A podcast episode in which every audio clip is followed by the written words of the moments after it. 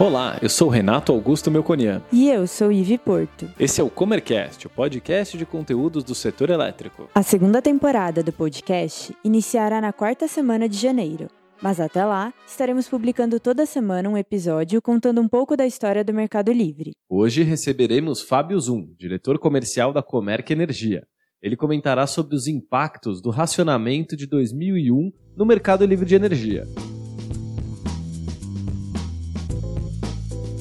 Bem-vindo, Zoom, tudo bem? Tudo bem, Ivy. Para começar, eu queria te perguntar um pouco de como foi o impacto do racionamento de 2001 no Mercado Livre. Só para lembrar, no episódio passado a gente teve o Messora falando um pouco sobre a criação do Mercado Livre em 95 e ele parou em 2001. Então eu queria que você entrasse um pouco mais no que foi esse racionamento e qual o impacto dele no Mercado Livre.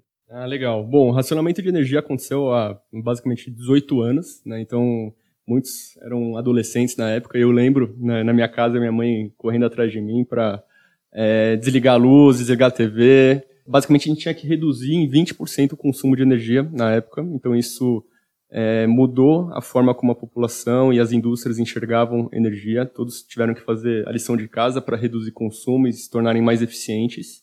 E isso acabou mudando o padrão de consumo de todos. Então todas as indústrias realmente mudaram a forma de produzir, investiram em novos maquinários, troca de lâmpadas, na época eram lâmpadas é, incandescentes, então mudaram para lâmpadas fluorescentes, isso já causou uma baita redução, e também equipamentos, ar-condicionado e tudo mais. Basicamente, as indústrias que conseguiam reduzir o consumo fizeram esses projetos, mas algumas indústrias não conseguiam reduzir o consumo porque ou estavam em franca expansão ou simplesmente já estavam operando de uma forma bastante eficiente.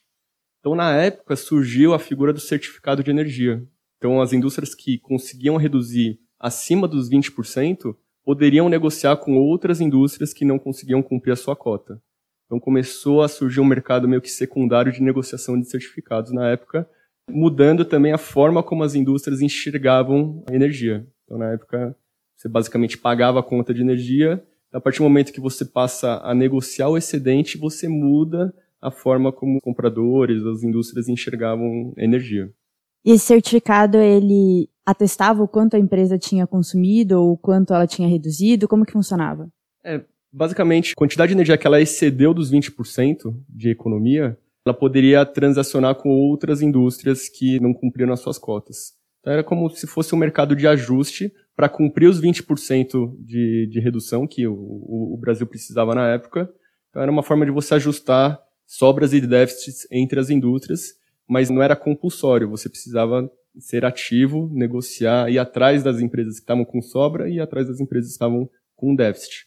E até isso acabou caminhando junto com o crescimento e desenvolvimento da Comerc na época, porque Christopher e os demais, eles já tinham muito conhecimento da, de indústria, tinham um bom networking, relacionamento, então eles acabavam abordando as empresas buscando oportunidades relacionadas ao certificado de energia.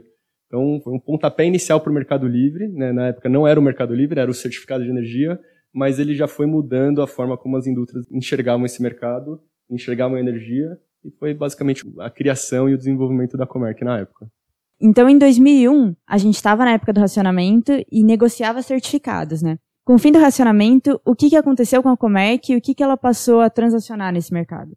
Então, durante o racionamento, as empresas acabaram mudando a forma de encarar a energia. Então, elas passaram a ver como uma commodity que poderiam negociar.